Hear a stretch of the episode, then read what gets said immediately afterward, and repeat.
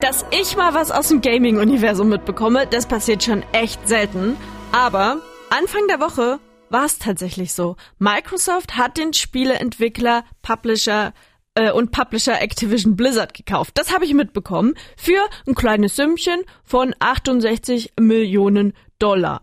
Dass das eventuell gar nicht so klug war und auch für Gamer doof sein könnte, habe ich auch schon mitbekommen. Aber was da genau los ist, ich habe echt keinen Plan. Aber zum Glück ist ja unser Gamechecker Alex da, der weiß Bescheid. Also du hast ja schon ganz richtig gesagt, dass Microsoft, was ja die Leute hinter der Xbox sind, einen richtig krassen Deal angekündigt haben.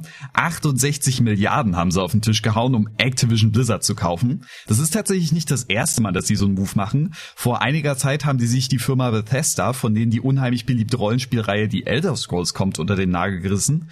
Für viele GamerInnen war das schon eine echt große News, aber da ging es gerade mal um 7,5 Milliarden und das wirkt geradezu winzig gegen den Kauf von Activision Blizzard Blizzard jetzt. Wow, voll. Also quasi der größte Deal ever im Gaming-Business. Aber was genau steckt denn jetzt dahinter? Wieso zückt Microsoft so ein fettes Geldbündel? Naja, also man muss dazu sagen, dass Activision Blizzard an sich schon ein riesiger Player ist. Von denen kommen Spiele wie Call of Duty, World of Warcraft, Overwatch und was man nicht vergessen sollte, auch Candy Crush.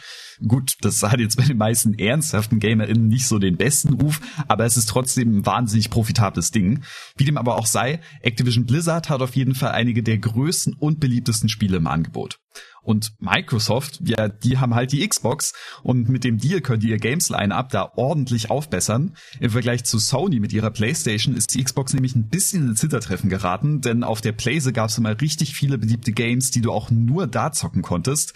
Die Xbox hat zwar auch ihre Exklusivspiele, aber mit der PlayStation können sie da nicht so richtig konkurrieren. Das ändert sich ja jetzt aber vielleicht. Okay, also wird's zum Beispiel Call of Duty und so ab jetzt nur noch auf der Xbox geben oder was? Dazu gibt's bisher noch keine richtig festen Aussagen. Bis der Kauf wirklich final abgewickelt ist, wird's auch noch eine ganze Weile dauern. Aber die Vermutung, dass die ganzen Activision Blizzard Spiele in Zukunft Xbox exklusiv werden, liegt natürlich nahe.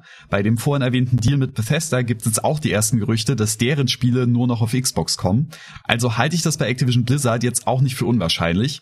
Wäre aber natürlich recht ärgerlich, vor allem wenn die beiden Konkurrenten jetzt anfangen, alle Spielestudios zu kaufen, die nicht bei drei auf den Bäumen sind und mhm. es in Zukunft Games nur noch exklusiv auf jeweils einer Konsole gibt. Alles klar, aber denkst du, dass man dann bei den Spielen selber auch einen Unterschied merken wird? Also an so richtig große Veränderungen bei den Games an sich glaube ich eigentlich nicht.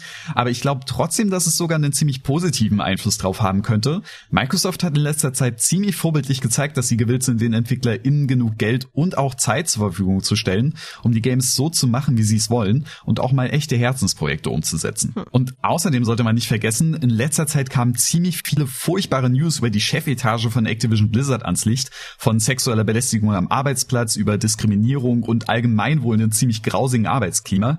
Besonders der Chef Bobby Kotick muss wohl ein ziemlicher Kotzbrocken sein und hat anscheinend sogar Todesdrohungen an seine Assistentin ausgesprochen. Ziemlich abgefuckt. Was Arbeitsbedingungen angeht, hat die Gaming-Abteilung von Microsoft aber wiederum einen ziemlich guten Ruf und ich hoffe mal, dass die da ordentlich aufräumen. Das hätten die vielen talentierten EntwicklerInnen auf jeden Fall verdient. Wow, ja, schließe ich mich an.